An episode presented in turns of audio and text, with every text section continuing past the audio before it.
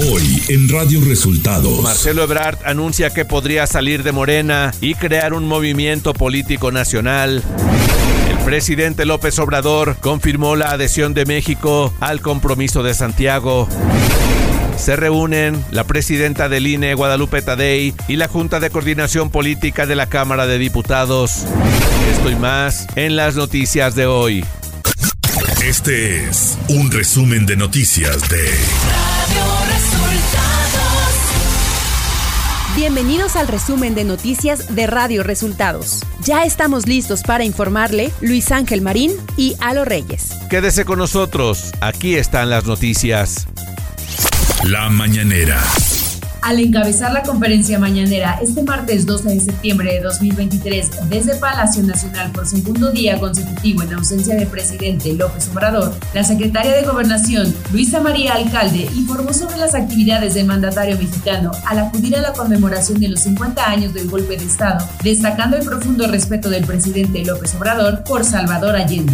Durante esta jornada, el presidente reiteró su profundo respeto y cariño por el presidente Salvador Allende, al que llamó el apóstol de la democracia de Chile y un símbolo de la dignidad de los servidores públicos en todo el mundo. También Además, alcalde Luján dio a conocer que el presidente López Obrador suscribió el compromiso de Santiago, firmado también por los presidentes de Portugal, Antonio Costa, de Colombia, Gustavo Petro, de Bolivia, Luis Arce, el cual enuncia cuatro puntos para defender la democracia. Se suscribió el compromiso de Santiago junto con otros jefes de Estado y expresidentes chilenos. Este documento enuncia cuatro puntos para defender y cuidar la democracia y el Estado de Derecho. Fue una gira exitosa eh, y finalmente ya está nuestro presidente en territorio nacional. Cuestionada sobre el recorte de 4 mil millones de pesos al INE que se perfila en el presupuesto de egresos de la Federación 2024, Luisa María Alcalde manifestó su confianza en la Cámara de Diputados para que asigne un monto adecuado a la institución. Los legisladores van a actuar con absoluta responsabilidad, sin poner en riesgo ninguna circunstancia, pero sí a sabiendas de que se necesita un gasto racional en una lógica eh, de austeridad, en una lógica eh, precisamente de orientar estos recursos eh, a las prioridades de nuestro país.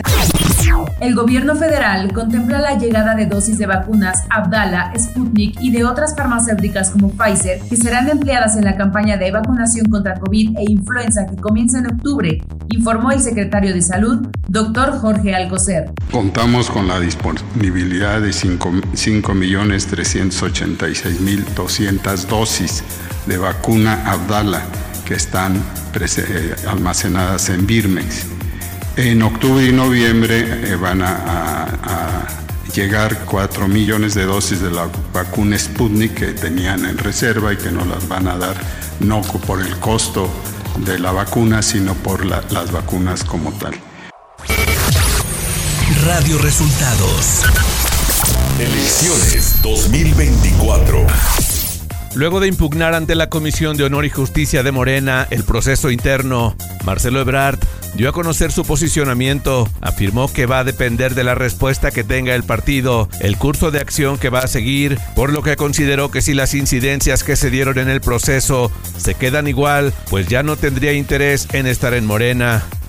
Además, Marcelo Ebrard anunció que a partir del 18 de septiembre va a organizar y formalizar un movimiento político nacional, lo que podría dar pie a la creación de un nuevo partido político.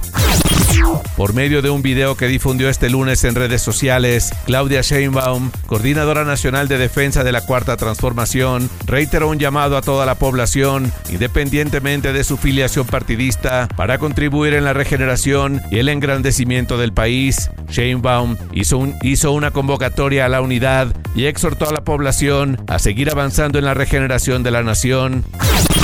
La senadora del PAN y coordinadora del Frente Amplio por México, Xochitl Galvez, dio a conocer en su cuenta de X que atendió una orden del INE, por lo que eliminó de esa red social varias publicaciones, luego de quejas en las que se denuncian actos que vulneran el interés superior de la niñez, ya que en las publicaciones aparece la imagen de personas menores de edad sin que se aprecie que se hayan cumplido con los requisitos para tal efecto, es decir, difuminado los rostros para proteger su identidad. Ken Salazar, embajador de Estados Unidos en México, aseguró este lunes, aseguró que su país no intervendrá en las elecciones mexicanas de 2024. El diplomático estadounidense afirmó que Estados Unidos respeta la política interna de México, por lo que su relación con nuestro país seguirá estrecha hasta 2030, gane quien gane. Nacional. El diputado Ignacio Mier Velasco, coordinador del Grupo Parlamentario de Morena, celebró la reunión que sostuvo este jueves la Junta de Coordinación Política con la consejera presidenta del Instituto Nacional Electoral, Guadalupe Tadei Zavala. El diputado líder de la bancada de Morena señaló que se trató de un acercamiento diferente y cordial, como la relación que debió haber existido siempre.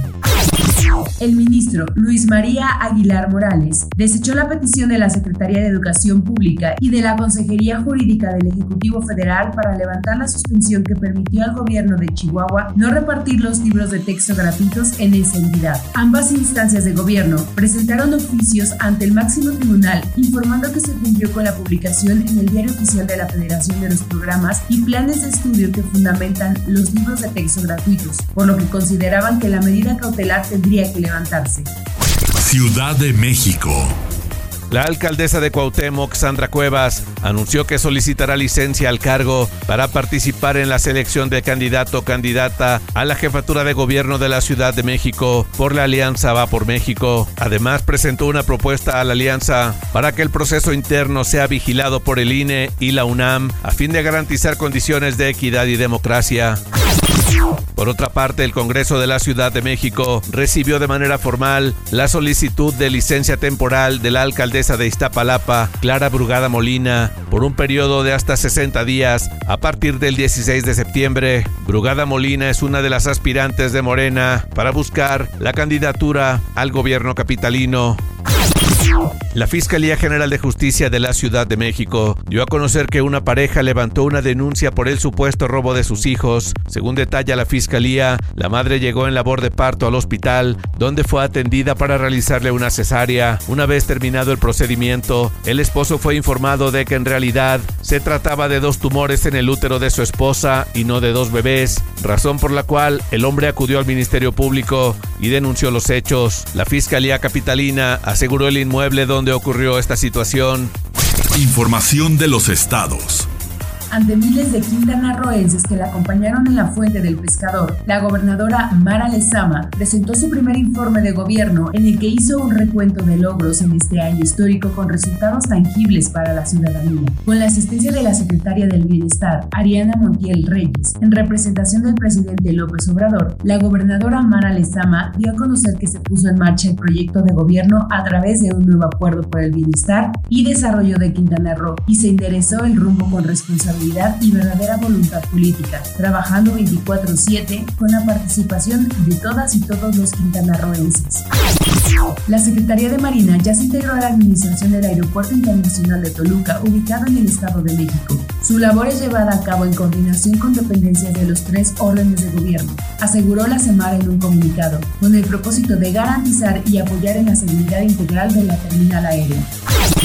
La Fiscalía General del Estado de Puebla dio a conocer que trabaja en la localización de los agresores que golpearon brutalmente a Ernesto Calderón Galindo la madrugada del sábado en las inmediaciones de la Estrella de Puebla. En tanto, el estado de salud de Calderón Galindo es de pronóstico reservado, aunque evoluciona de forma favorable de la fractura en el rostro e inflamación en el globo ocular, dieron a conocer personas cercanas a la familia de la víctima.